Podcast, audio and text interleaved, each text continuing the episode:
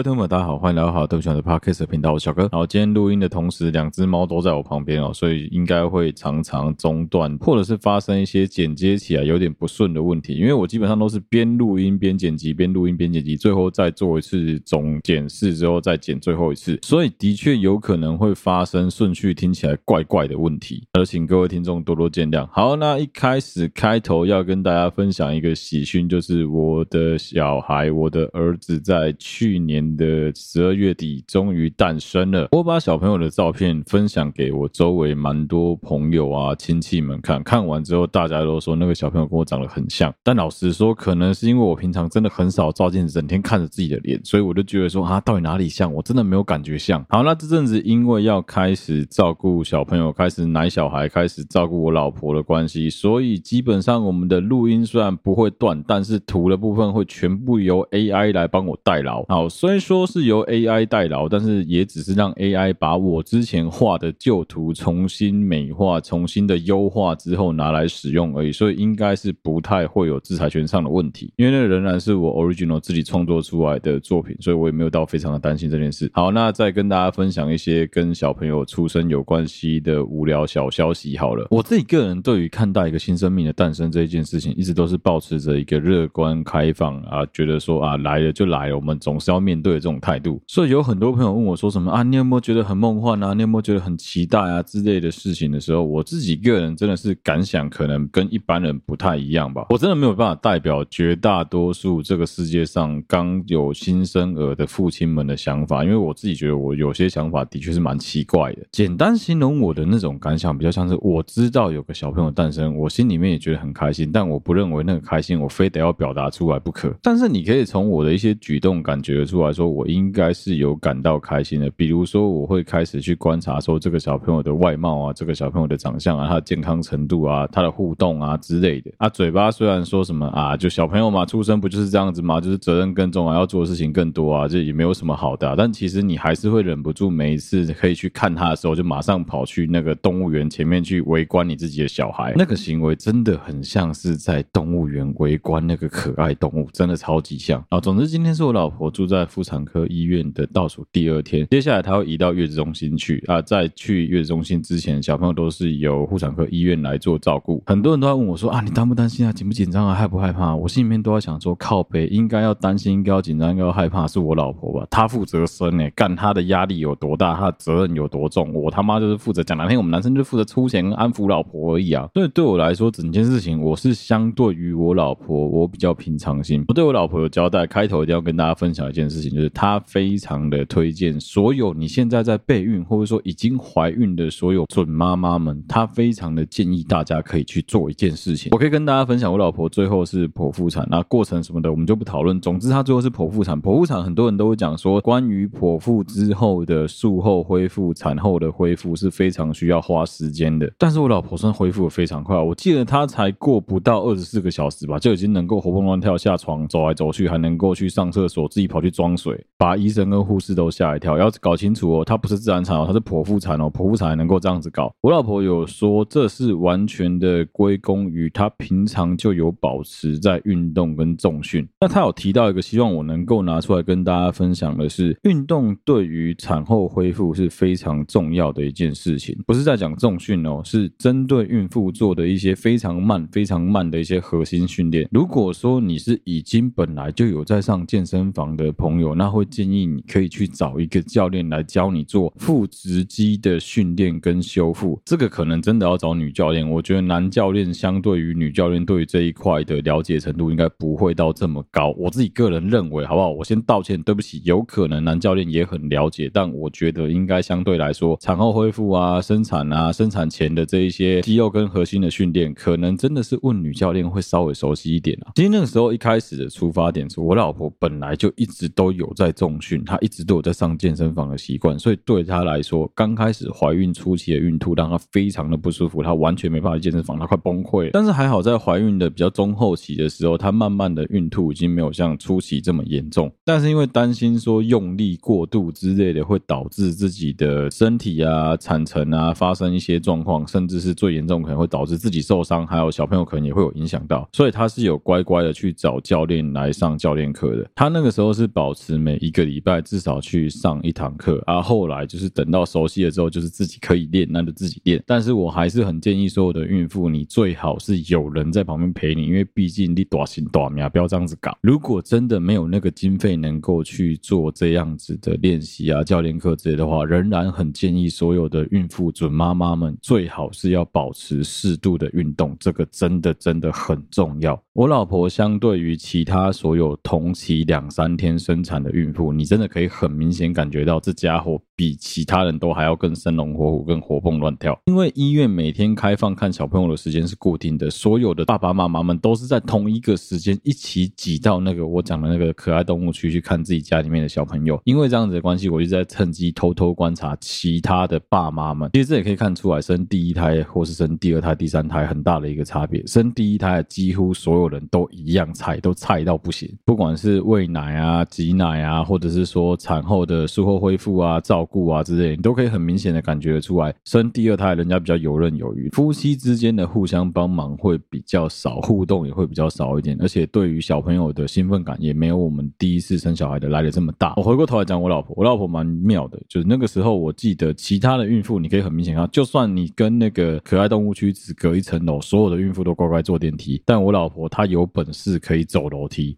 呃，讲真的，在有人能够看着他的情况下，让他练习去快速的恢复，不是不好。而且，毕竟你刚生产完开始在坐月子的时候，你会大量的吸收一大堆热量。如果没有适当的做一些小运动的话，是很难把那些热量排掉的。当然，我要先跟大家讲的是，这个观念不见得所有人都能够接受。我相信有很多比较传统的家庭或者比较传统的妈妈们，有自己的流派、自己的想法。我觉得这个都欢迎大家拿出来讨论啊，没有说什么谁做的才是对的。比比如说，一样是护理师，就光是洗头这件事情就分成两个流派。有一派比较老、比较传统的护理师，诶，有的有一两个也很年轻哦，年轻的小妹妹也是这样子讲哦。他们会建议你说，能撑就撑，不要急着洗头。但是另外一个流派，包括女医生，那个小儿科女医生也直接讲了，你想洗就洗，你觉得痒就可以洗。只要洗的过程中全程都用温热水，而且保证你的头发能够速干，基本上是不会有太多问题的。哦，另外一个我觉得可以跟所有新手爸妈们分享的一件事情是挤母奶这件事情。我发现你真的是事前很难去做到这一块的功课。像我们是已经有找月子中心，而且我们的这个妇产科医院算是蛮大型的妇产科医院，所以他对于我们的卫教算蛮清楚的。他有告诉我们说我们该做哪些事情，该准备什么东西。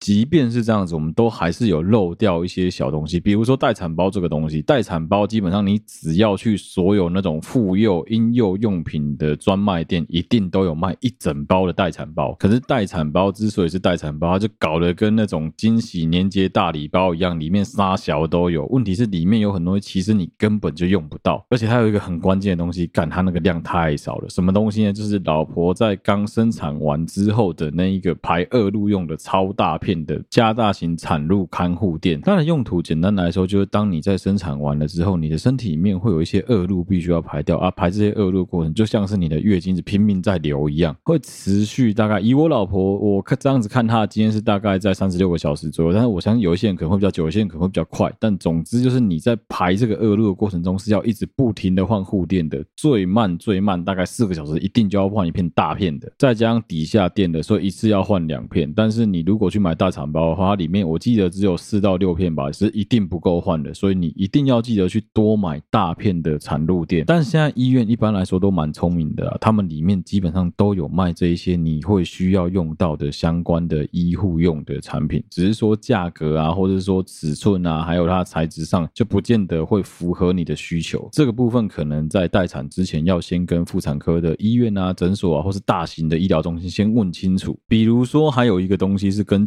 挤奶有关系的，刚刚前面有提到挤奶喂乳的部分嘛，喂乳的部分有一个一定要注意的东西是，你拿来装母乳用的那个容器啊，如果你是在外面买的话，我在想啦，应该现在绝大多数的医院都不会认可，因为那样子的容器是没有经过他们医院的消毒的，因为这样子的关系，他们是绝对不敢拿来喂你家的小 baby 的，所以原则上应该是要以医院提供的相关器材为主啦。我啊，讲一下，如果你是第一胎的话，哦，新手爸妈一定要注意的一件事情是，一定要挤奶，真的不要再给小了，一定要挤奶，尤其是在第一天，你已经开始慢慢身体感觉到有在恢复之后，你麻醉退了之后，你就要开始慢慢的去按摩自己的胸部，准备挤奶了，真的不要顽皮。我老婆就是很顽皮，因为你刚生完那个元气锐减，你会很想睡觉，你也会觉得很累，全身不舒服。其实护士在喂教都有讲，我记得护士那个时候讲到三到四个小时，一定要记得起来挤一次自己的胸部，挤一次自己的奶，两边都要按摩八方位之后把奶挤出来。但是我老婆很给笑，她就直接睡到天亮。哇塞，这一觉到天亮真的是不得了。我相信所有有生过小朋友的妈妈们听到这边就知道挫赛了哦。那个隔天起来，整个胸部硬的跟石石头一样，真他妈的硬的跟石头一样。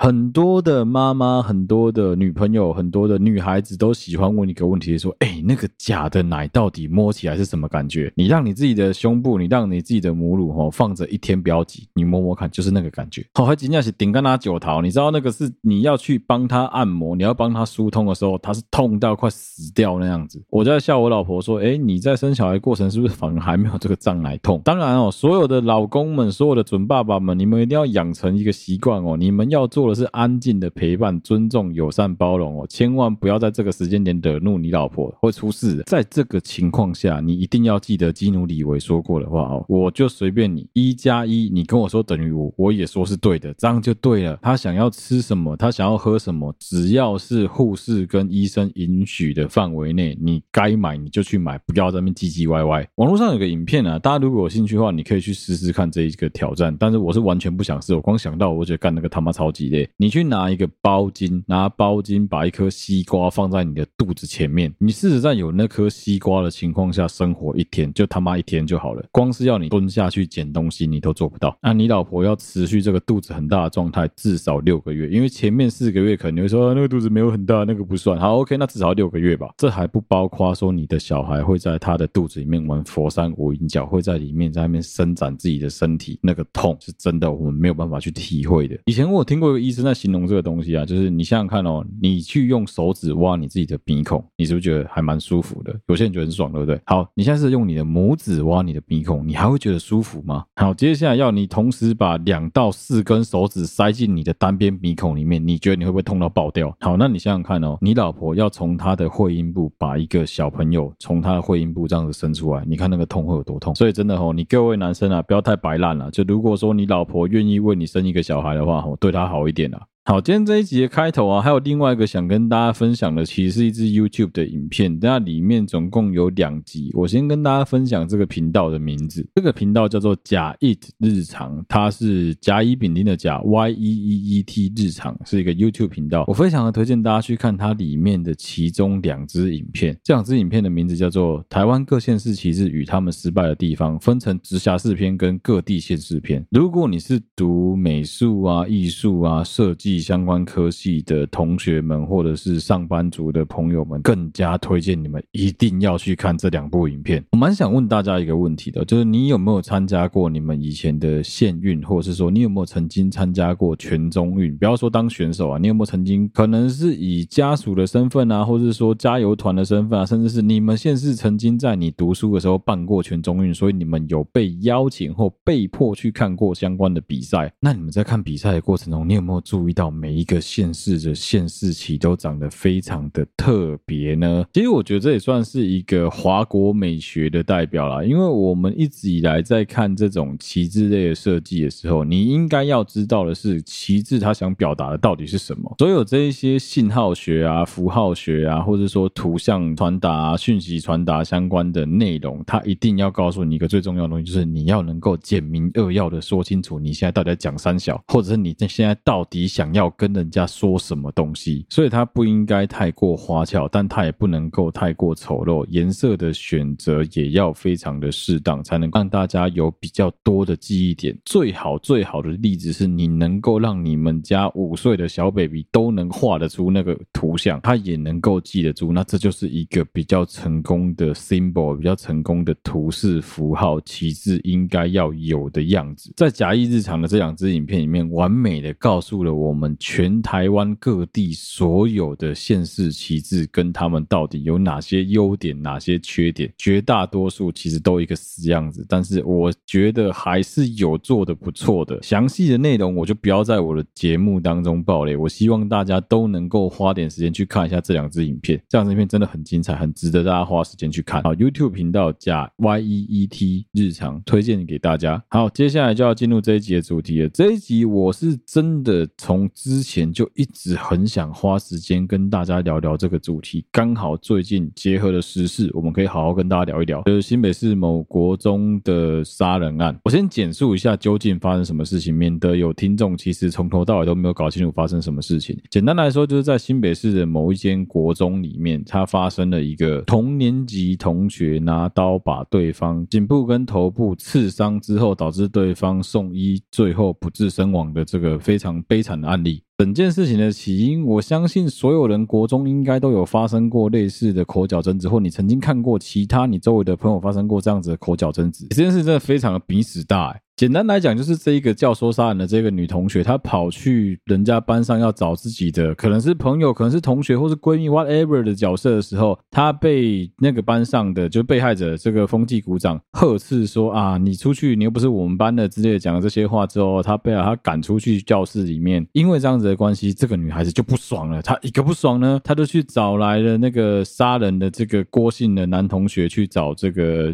风纪股长理论，双方在起了口角争。争执之后变成了拉扯，拉扯的冲突之后呢，这一个佩吉这一个杀人的这个小朋友，他就拿出了他预藏好的弹簧刀，弹簧刀哦，直接朝着这个风纪股长的脖子跟头部狂刺，最后导致他命危，被送到医院去。送到医院去之后，最后是确定没有生命迹象，然后抢救了之后用叶克膜有恢复心跳一阵子，但最后还是宣告不治身亡。那警方最后是以杀人未遂来办这两个小屁孩啊，我不是很确定最后这个风。风纪股长死掉之后，会不会因为这样子有影响，从教唆杀人、杀人未遂变成直接是以杀人来侦办？这个我不是很确定。到这边为止，其实整个事情的发生就已经是引起网络上非常热烈的讨论跟舆论上的哗然了。哇，为了这么芝麻绿豆大、干你俩鼻屎大的小事情，你可以掏刀把人捅死，让这样子的小屁孩长大之后会发生什么样的事情？这个他妈社会的不定时炸弹、毒瘤之类，各式各样的言论刨山倒海而来。哎。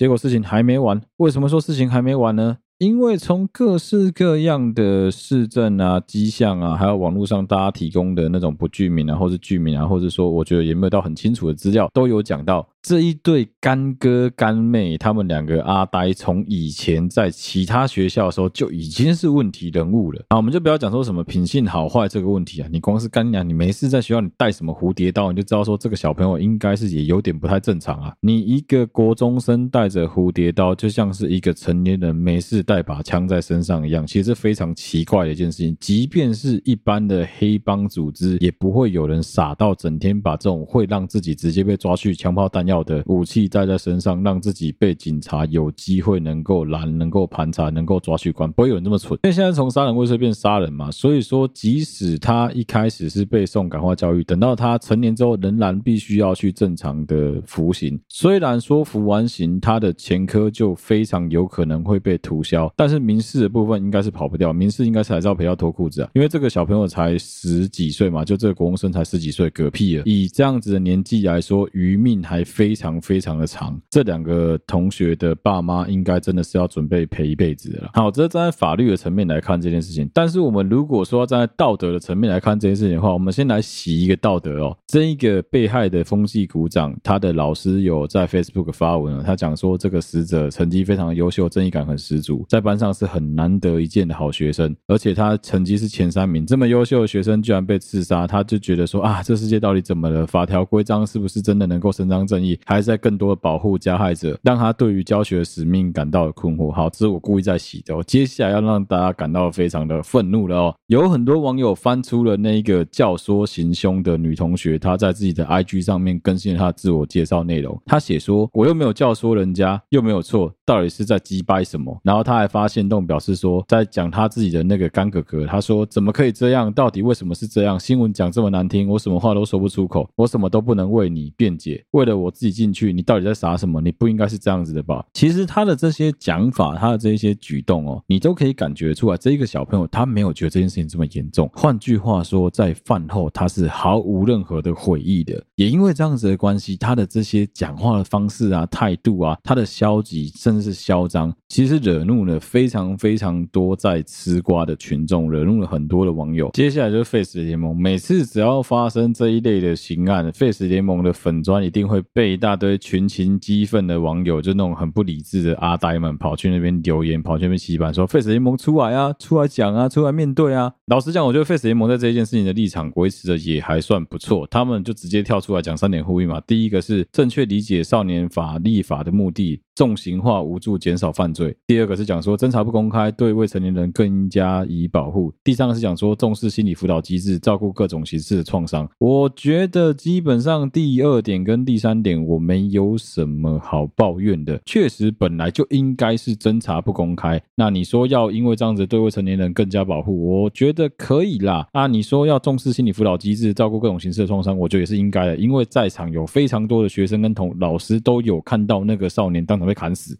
哦，但是第一点我。老实讲，算是相当的没办法认同。他讲说要正确的理解少事法的立法目的，重刑化无助于减少犯罪。我们以前有推过少年法庭，我希望大家都可以花时间去看一下少年法庭这一部连续剧。看完之后，你应该会跟我有一样的感觉。我还是比较相信非常时期要用非常手段，你对付一些非比寻常人，要用一些比较奇怪的方法来对付他。我自己个人是这样觉得。好，所以接下来我要为我自己言论先道歉哦。好，对不起嘛，我接下来要讲的这些东西会非常的。政治不正确，而且可能会跟很多人的理念相违背，但我还是希望大家能够理智理性的讨论这一件事情。其实我要讲的东西很简单，就是因为今天死的不是你的小孩，所以你可以讲的非常的轻松写意，你可以讲的说，呃，我们就是应该要保护他们啊。你要知道的是，现在很明确的，大家都能够感受到的一个非常不寒而栗的东西是，台湾目前的法规对于加害者的保护是非常严谨的，甚至严谨到了一个让大家几乎是所所有的大众都觉得不舒服的程度了。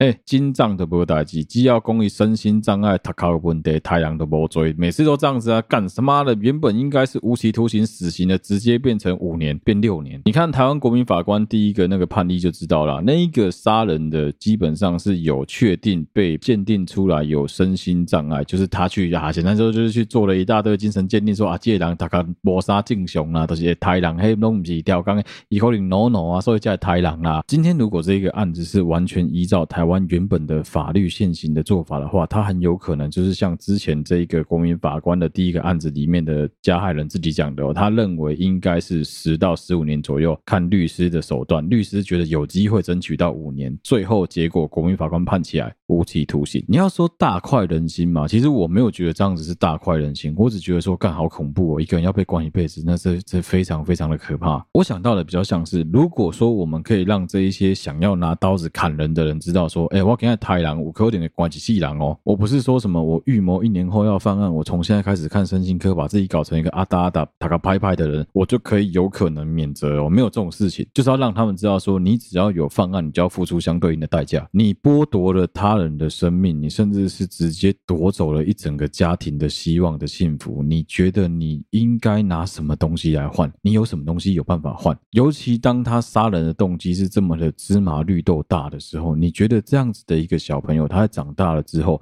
如果他没有受到一个应该要有的法律制裁的话，他长大之后他会有多 anti-society？我们今天就不要激动，我们都不要去说什么很生气呀，然后很激动的讲一大堆莫名其妙的脏话，都不用，你就平平心而论来讨论这件事情就好了。我今天去偷东西都没有被人家发现的情况下，你觉得我之后会不会偷更多东西？我会不会偷更大的东西？我今天在性骚扰人的时候，假设我都是习惯拿手机偷偷的拍人家的裙子，我从来没有被抓到过。会不会哪一天我的梦想就是直接租一整层楼的套房的公寓下来，针孔摄影机给它装好装满，该录就录，该拍就拍，该拷就拷，该上传就上传？你觉得这样子合理吗？当人们犯着小奸小恶都没有受到应当有的惩罚的时候，就会像是台湾现在的为什么会被人家讲说我们。是行人地狱一样。哎，你不要觉得我在滑坡，你自己仔细思考就知道这件事情有多严重了。最近我开始会走在路上，哎，对不起，我这样讲可能很鸡掰，但是我从休假回来几乎都是屁股坐在车上在移动了，我比较少机会骑到摩托车或是走路。但因为我老婆最近住在医院的关系，我比较有机会可以走在路上观察一下台中大马路上面的交通环境究竟有没有改善。我觉得比起交通大执法以前，绝大多数的用路人都已经比较懂懂得礼让行人，但是一样还是有一些摆烂，在人行道上面骑摩托车，还直接对着我按喇叭要我让他的。啊，也有那种骑车骑在路口啊，就这样子直接看着我，我就走到马路的正中间哦，他跟我点个头，直接从我面前呼啸而过的。我最近有一个非常摆烂的嗜好，就是我故意把我的头剃的看起来非常的凶狠，我剃了一颗美国大兵头啊，因为这个头的关系，我的鬓角非常的短，短到我是摸都可以快要摸到我头皮的程度，因为这样子的关系，我整个人看起来就像是一个十足混中港路的超级八加九。我永远上半身都是穿着长袖的千品的衣服，我的下半身一定是穿着一双白色的运动品牌拖鞋，我只差我的裤子穿错而已，我裤子都穿牛仔裤。一般来说，这些加九们全部都穿爱迪达棉裤啊。我没有把那个结婚的金项链挂在脖子上，我觉得太瞎了啦。那脖子我就不想挂东西，然后我就挂着一只 Apple Watch，就差别大概在这里而已。不然我看起来就是个十足的八加九。所以说，当那些骑摩托车的人在人行道上面按我喇叭的时候，我是直接转过去说“比萨小”，再用一个恶狠狠的眼睛瞪着他说：“你给我比几百气干嘛呀？”绝大多数的陈家长都会直接说：“拍死拍死拍死，就要跪几嘞。”通常这时候我就很好声好气的跟他说：“人行道写在桥的外哦。”接着我就不理他，走我的了。不知道，我觉得这真的很奇怪，你知道吗？每个人都觉得小奸小恶没有关系，那就是垃圾丢满地；每个人都觉得小奸小恶没关系，那就是行人地狱。每个人都觉得小奸小恶没关系，那就是高屏溪以南杀人无罪，那就是我只是年轻的时候不懂事，不小心拿刀把他的肚子捅破了而已，那就是直棒签赌让张志佳死在异乡，叫他迁赌的人跑出来当市议员。对，不要再跟我讲说什么啊，那个就是应该要给他个机会啦，应该要教化啦，年轻人不懂事啊，多给一点机会啦。看你娘的，妈的，已经不知道给了多少次机会，他们就是出了事情才会转学，好不好？是啊，你稍微用你的眼睛看一下嘛。那一个干哥哥为什么要叫干哥哥？就年纪比大家大啊，他怎么会年纪比大家大？他妈就是之前出过事嘛。我自己蛮欣赏现在台湾的黑道一点，但当然这也是有好有坏啊。现在台湾的黑道没有像过去一样，就是只要有义气，然后就能够称霸全世界啊。什么只要砍了一个人之后，去帮老大炖点苦窑，回来之后就能够当老大。现在的黑道没有在玩这一套的。现在全世界的黑帮都越来越讲求效益最大化，越来越。讲求公司化，越来越讲求企业化，所以最重要的是什么？最重要的是能够获利。也因为这样子的关系，其实我觉得加九的比例已经比以前少非常非常多。你要说什么宫庙还是有八加九啊，什么天台附近还是有，那个真的相对而言是少数了。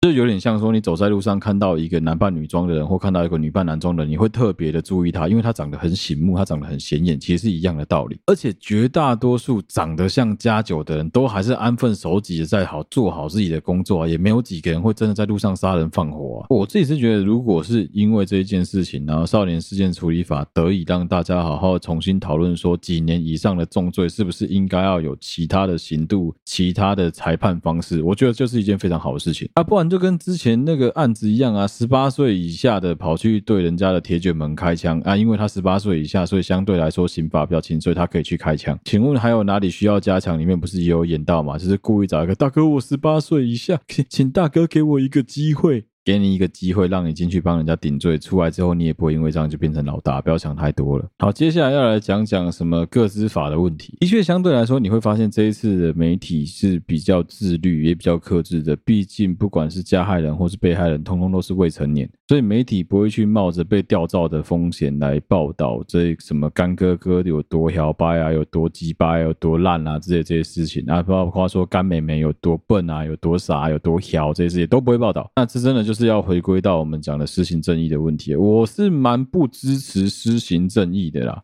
因为回过头来就是一个问题啊，你不知道这个私刑会被滥用到什么程度，你也不知道说究竟哪一方才是对的情况下，你就直接支持私刑，这也是很容易翻车的。好，问题来了，如果今天的情况是已经整个事件都非常的明了，大家也都能够明确的感受得到，说这两个家伙绝对就是加害人，一点问题都没有的情况下呢，很多人不支持死刑跟私刑的原因，是因为他们。觉得那个会导致很多的冤案发生，那个会有很多好人被冤枉成坏人。好，那我们假设一个情况是，我们已经能够非常明确的告诉你，排除掉所有他是好的可能性，我就告诉你他非常的坏，他坏到了极点，他叫他的干哥哥去直接把一个优良青年、有为少年砍死，不但砍死，还毫无悔意，只在意自己的零用钱被爸爸没收了。那这个干哥哥呢，就为了要耍帅，为了帮自己的干。妹妹出头，拿了一把弹簧刀就往人家的头、往人家的脖子、往人家的喉咙砍了好几刀，最后导致对方直接不治身亡。那你告诉我说他没有错吗？你告诉我说他是对的吗？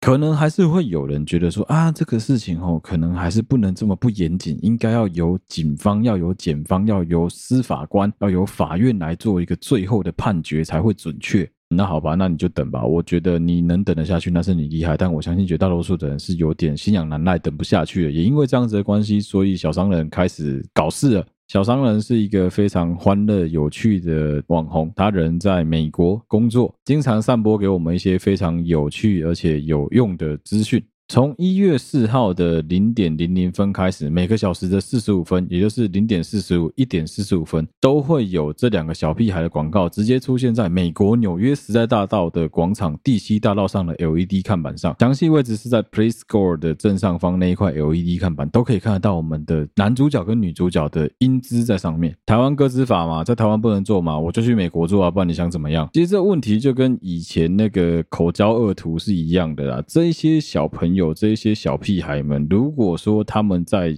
犯罪的当下没有办法得到应该得到的，你要说什么教育啊、感化啊、感悟啊，或是说相关的刑期啊、刑度啊都好，反正如果他们没有得到应该要得到这些教训的话，都会发生的情况就是他们之后一定会觉得最后没有很严重，是还好吧？那另外一方面要小心的不就是他们就会觉得说，啊，我杀人都没事的，还有什么事情能够难倒我的？那块看板用了化干戈为玉帛，当做是一个梗。老实说，我觉得是蛮幽默也蛮好笑的，但我相信会有很多比较没有。那么幽默的人觉得干，你们就这样子欺负小朋友。好了好了，对不起啦，随便你讲啦，反正你爽就好了。我也是在做我爽的事情啊。我觉得这一件事让大家很需要警惕的是，台湾的义务教育里面对于这些青少年的保护关怀，或者是说相关的辅导措施，是不是真的太过于少了？简单说，就是这些曾经有犯过儿少法的小朋友们，他们在后来重新回到学校的过程中，是不是应该要更加的注意辅导跟检视他们？就这些高光。怀的学生，你有没有什么比较好的做法、比较好的想法？对我来说，以前我们学校很多高关怀的学生啊，那是因为我很聪明，我也很皮，而且我能够跟他们好好的相处，我也能够用人的方式跟他们沟通，所以他们不会拿我怎么样。而且我们那乡下学校啊，那高关怀回来的最多就是窃盗而已，没没有什么太大的罪的。当然你要知道的是，人多了什么鬼都有，林子大了什么鸟都有。针对这一些曾经有过案底的小朋友们，虽然说他们最后案底会被注销，但是我们就假设嘛，就像这一些更生人们嘛，你要让这一些更生小朋友们回到社会上是一件容易的事吗？很难吧。在他们未成年、身心都尚未健全的情况下，台湾是不是应该要提供更多的保护机制给他们，更多的辅导机制给他们，而不是只是说什么啊，每个礼拜来法院报道而已。再不然，真的就是要集中管理啊！如果说你拿这一些所谓的垃圾人渣社会底层没有办法的话，最简单的方法就是把垃圾集中起来处理嘛。说不定你从小培养他们变成是什么特种部队啊、自杀突击队啊之类的这些人，将来如果有一天真的不幸的我们跟中共发生战争的时候，你把这些人训练好，让他们一人开着一条小条的潜水艇，直接去把对方的登陆船团炸掉，那不是很好吗？这是我个人的一点想法，我相信也是有很多政治不正确跟需要跟大家道歉的地方，所以我再次道歉哈。好了，对不起嘛。而另外一个很多人在讨论的话题是在讲说，那学校的安全机制到底出了什么问题？我们是不是应该在学校做个安检门？你知道吗？如果说你在每一个学校都搞什么 metal detector，都搞那个什么金属探测门、X 光机，你说能不能做？当然可以做啊。如果预算，怎么怎么可能不能做？当然能做。问题是，如果你把这个层级拉得这么高的话，你有没有想过，这一些就是想搞事的小屁孩们，他们只会更积极的想法去走私而已。那靠北，我他妈的，你正门摆个机器，我以后从侧门走，我以后翻墙走，我以后把东西从墙边丢进来，不就好了吗？这种事情这么简单，这么好解决。其实我觉得学校方面已经做对了一件事情，就是当时在营养午餐吃饭的时间，导师是到班上去跟同学一起用餐的。光是这样子做就已经赢过很多学校，我自己个人的感觉啦。当然你会讲说，很多情况下其实老师也无能为力啊。我举一个例子，好，今天这一个砍人的家伙拿着刀在你面前挥舞的时候，我们今天就撇开性别不讲，我们不管说这个老师是男生还是女生好了，有多少的成年人，你有家庭哦，你有妻小，你有老公，你有儿子，你有小孩，你上有八十老母要养，你下有二十年房贷还没缴清。你敢站起来挨这一个更生小屁孩一刀，然后直接被送进忠烈祠吗？你敢吗？我们这一些在旁边假逼混化修的人，当然说干你啊，我敢啊，我敢啊，我出去他妈还不挥他个两拳，扒他个两下。你要知道是，当你真的在那个情境里面的时候，有多少人有勇气能够往前踏出那一步？我相信没几个。我、哦、这整件事情在发展的过程当中，有一个人超级恶心，恶心到炸掉，我一定要提到他。就是在 YouTube 有一个喜欢戴着面具的小丑啊，每次都在那边讲一些很干的话，然后跟人家讲说什么啊，就是他讲讲的东西都是大道理啊，他是兄弟郎啊之类的那个垃圾。哎，我没看过这么下游的人。他前面的影片假装在讲这个新北的割喉案，后半部突然在讲说，你知道为什么会发生这割喉案吗？就是因为赖清德他们老家的土地没有处理。哇，这个政治宣传跟移花接木的程度，是我真的让我瞠目结舌啊！不是，立马看我够小诶，你不是黑道吗？你不是有背景吗？你不是兄弟郎吗？你怎么不能跟小商人一样，就是人家联络了几个阿哥，联络几个阿兄，至少去打听一下这个小朋友的背景是什么？至少人家能够放话说，现在如果有人敢保他，我们就要弄死他嘛！就是你至少讲一些这种比较有票的话嘛。怎么会去讲说什么？哦，这个会发生这样子的割喉案，就是因为赖清德老家没有处理好。你以为没有关系吗？不，关系可大了，没有啊，干就没有什么关系啊，有什么关系？那你要这么滑坡，我是不是也可以讲说，呃，会这样子都是因为侯友谊抛弃了新北市，跑出来选总统的关系，呃，他们新北市的小孩才会按捺不掉，呃，警察不见了，所以小朋友开始砍人，干公杀小。这个跳梁小丑他在玩的招式就很像是我们以前有跟你讲过的，当你在说一个谎的时候，要包装这个谎最好的方式，就在谎言的前面加入了大量的事实。只要在这些事实当中掺杂了一点点的似是而非的拨弄，让你以为说整件事都是真的，那就完蛋了，不是嘛？如果你今天是在骂说什么啊，民进党执政了八年都没有修相关的法令，或者说什么儿少保护就是有问题，每个总统都不知道在冲三小，我觉得这个我都能接受。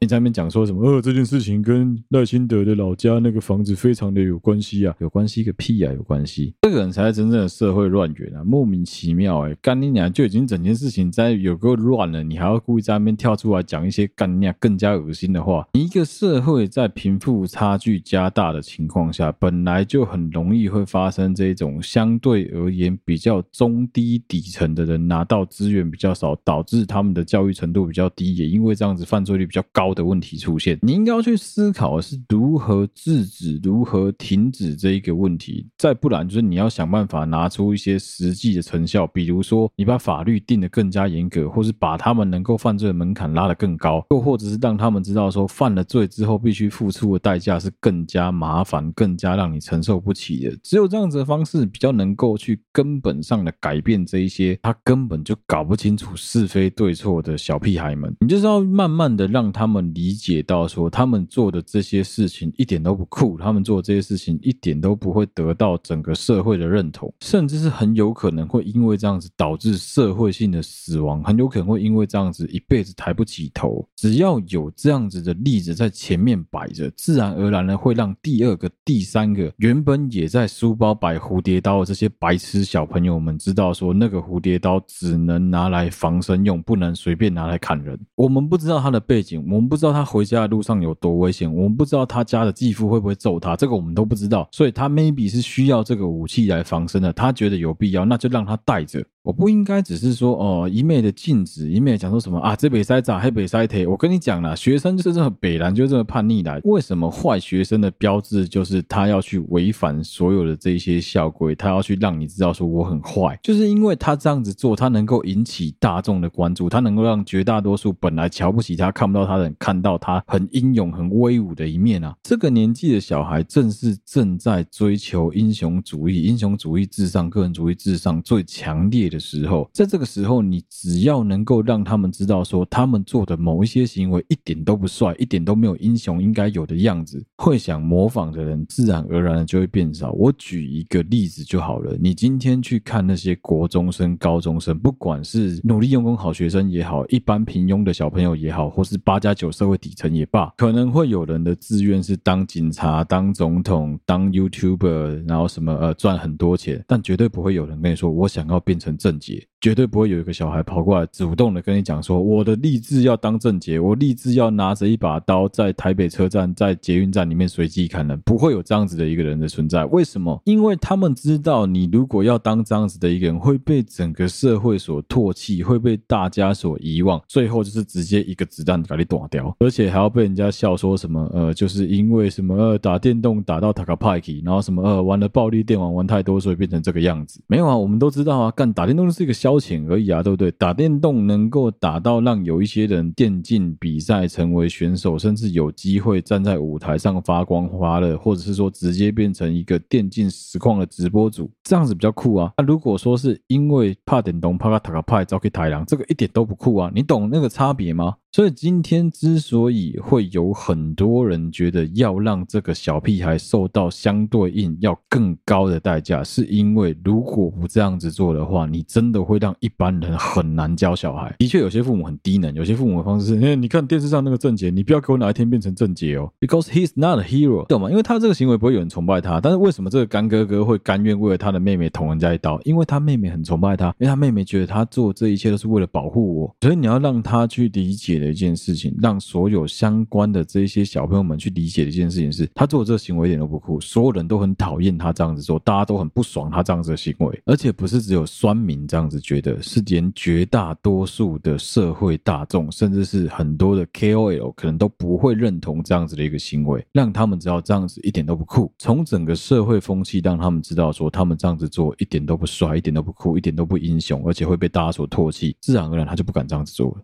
这就是道德伦理的规范啊，一样的原理啊。为什么今天不太会有人不太会？我没有说没有，不太会。你在路上很少看到有人光溜溜的在路上像个进击的巨人一样到处乱跑，没有吧？你也很少看到有人跟骑行总一样光溜溜还在路上跑来跑去吧？超级少的吧？如果你想要光明正大的在路上光溜溜的，那你可能必须要去参加天体营，或者说你可能必须要是就是个塔卡派克的人，那你才有办法这样子做。绝大多数人都不会这样做，为什么？因为这是我们跟动物最大的差别啊！不然你你干嘛穿衣服？啊？这就是一种道德上的规范啊！这不是法律上规定的东西，真的是道德上的东西，这是价值观念上面的东西，就是告诉你说，you you must be kindly，你必须要当个好人，你要当个 gentleman，你要想办法去慈悲为怀，你要。对大家好一点，做一些对社会有帮助的 good things，而不是说什么拿着蝴蝶刀在那边当个八加九瞎款瞎款，那个不是一个正道，那个不是一个正途啊。当绝大多数的人都有了一个共识，大家都知道说这样子的行为非常的让大家感到没办法接受的时候。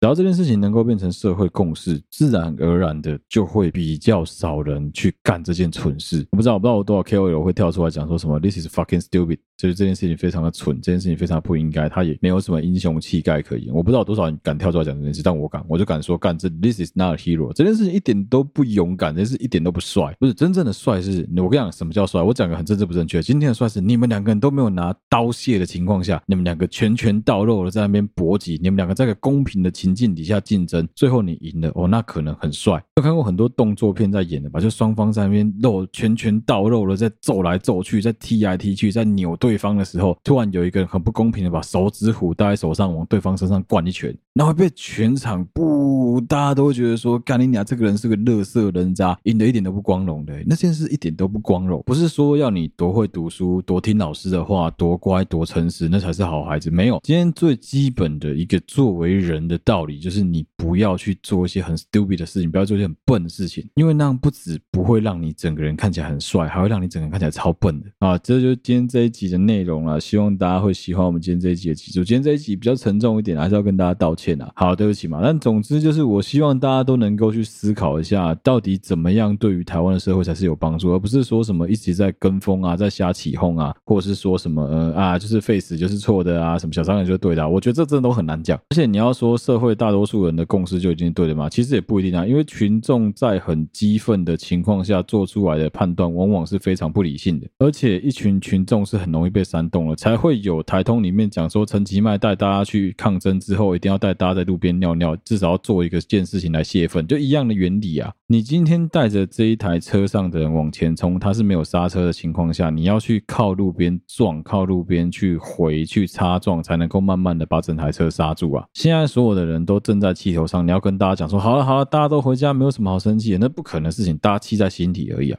好，今天这一集的内容就到这边，希望大家会喜欢。好，对不起，我 Podcast 频道，我是小哥。如果你喜欢我们的内容的话，欢迎到我们的 Facebook 粉丝团或 Instagram 的粉丝专页上面去按赞追踪，有任何最新消息的时候发布。不论你使用的是任何一个 Podcast 的平台，都欢迎在上面帮我五星按赞，并分享给你周围所有的朋友。好，对不起嘛，跟睡啊人在同步的征稿当中，如果你有任何想说的、想做的，都欢迎你留言给我们。再次谢谢大家收听，好，对不起，我的 Podcast 频道，我是小哥，我们下期再见啦，大家拜拜。